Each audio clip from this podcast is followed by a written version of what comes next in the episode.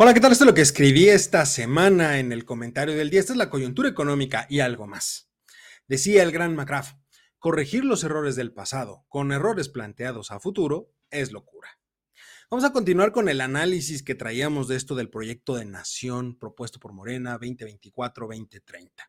En esta ocasión vamos a analizar cinco puntos de los 12. Ya analizamos tres, vamos a analizar otros cinco. El primero de ellos, las deudas del FOBAPROA, Pidirega, Rescate Carretero y otras similares deberán legislarse para su condonación. Antes que nada, para los más jóvenes, hay que dejar muy claro que el FOBAPROA, los Pidiregas y el Rescate Carretero que se mencionan son programas públicos establecidos por los gobiernos priistas de la década de los 80 y 90, cuya finalidad fue dar liquidez al sistema bancario para evitar una quiebra, en el caso del FOBAPROA, y la creación de infraestructura como reajuste del gasto público en el caso de los Pidiregas ambos a través de la contratación de deuda, lo cual al paso del tiempo pues pasó a ser parte de la deuda pública del país. En este punto se propone legislar para condonar, en otras palabras, desentenderse de la deuda.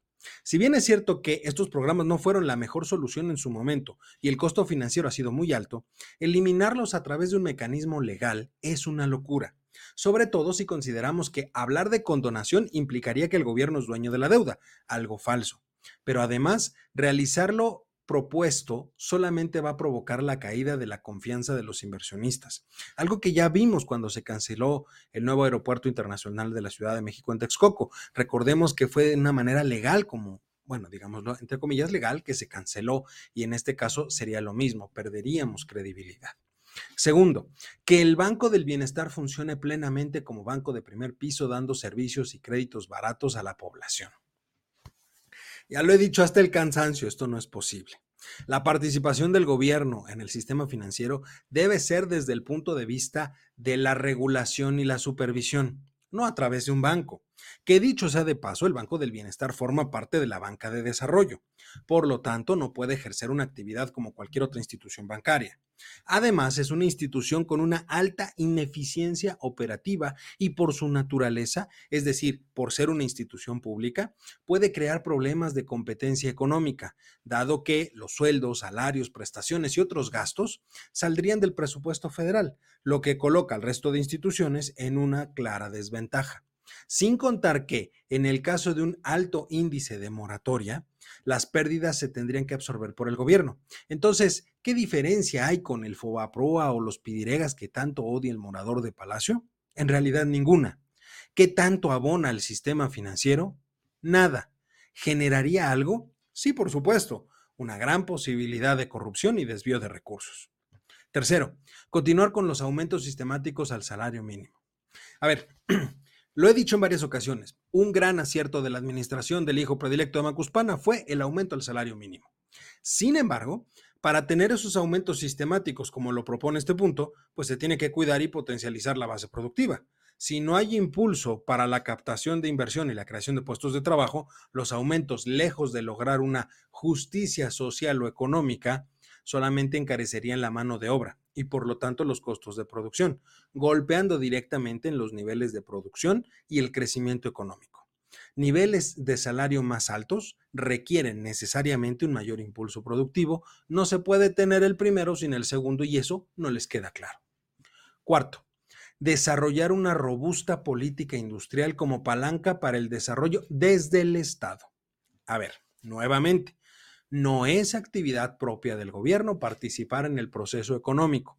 Solo debe regular el mercado y asegurarse del cumplimiento de las disposiciones para promover la libre competencia y la atracción de inversiones para todos los sectores, incluido el industrial. Establecer una política industrial como eje de desarrollo, para empezar, minimiza el potencial del resto de sectores económicos, pero además no está claro o no se dice si esta propuesta busca la participación del Estado como regulador o también como productor, lo cual, como ya mencioné antes, genera distorsiones en el mercado, una propuesta que nos regresa a la época de los 70 y 80. Quinto, reforma laboral contra las políticas neoliberales eliminar los salarios asimilados y el uso abusivo de la contratación por honorarios, que son otra forma de defraudación fiscal para el Estado y que dañan el ahorro del trabajador.